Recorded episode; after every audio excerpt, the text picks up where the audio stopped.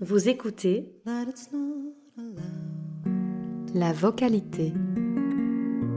That I should just turn, turn, turn around. avec Estelle Mattei. But you facing me makes my heart pound, pound, pound.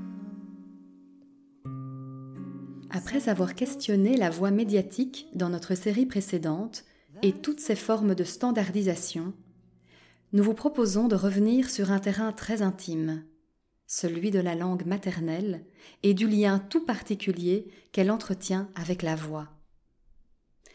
C'est en effet la langue maternelle, parlée dès la petite enfance, qui fait l'objet de la plus forte idéalisation, puisqu'elle est censée construire les bases mêmes de notre identité d'être parlant, thème essentiel avec lequel nous avons lancé notre podcast. Représentant l'origine, le passé et la transmission d'un héritage linguistique et culturel, la langue maternelle développe ainsi un lien d'attachement fort et un investissement affectif puissant, à condition bien entendu de ne pas refuser délibérément cet héritage. Dans ce contexte d'idéalisation, on imagine souvent d'autres présupposés positifs, comme le fait que la langue maternelle ne soit rattachée qu'à la mère, et surtout qu'il n'y en ait, comme elle, qu'une. Heureusement que les récents combats féministes et les évolutions sociologiques nous ont conduits à sortir d'une binarité enfermante et à redéfinir les rapports entre le domaine biologique et le domaine psychologique du développement de l'enfant, pouvant avoir des figures parentales aux configurations très diverses. Une autre construction culturelle en transformation, dans laquelle se trouve prise la langue maternelle, est celle de l'opposition langue maternelle, patrie, terre des pères, divisant de manière très genrée l'héritage linguistique et culturel, d'une part, et l'héritage politique et économique, d'autre part. Aujourd'hui, dans notre monde multilingue hyper connecté, nous savons que les questions de l'identité, de l'appartenance sont complexes et connaissent plein de mutations, comme le rapport à la langue maternelle censé les dire. Les migrations, subies ou choisies, les politiques linguistiques en faveur ou en défaveur des langues minoritaires font inévitablement évoluer les langues et révèlent la dure réalité des systèmes de domination qui existent entre elles. Selon le camp où se trouve votre ou vos langues maternelles, car oui, vous l'aurez compris que l'on peut en avoir plusieurs, vous pourrez les ou la parler et la ou les transmettre plus ou moins facilement.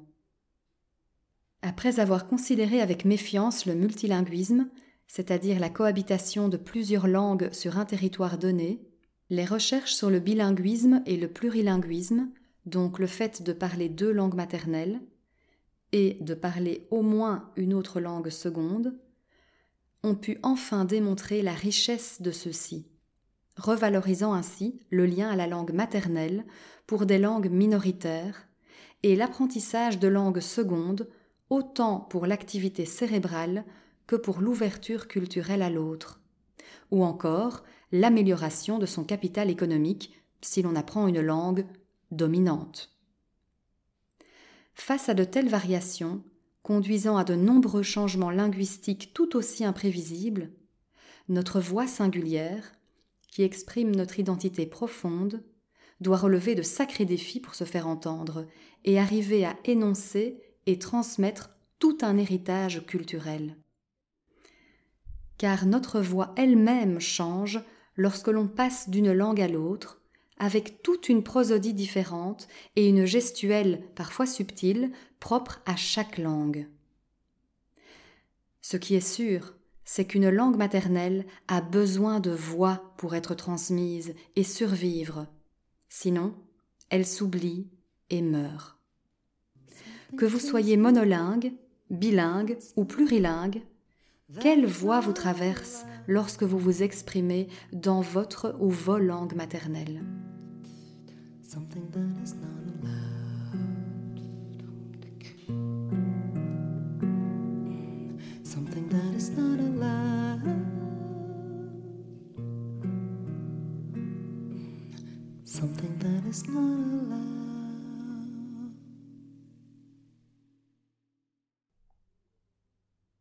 La vocalité est une production de Lettres en Voix.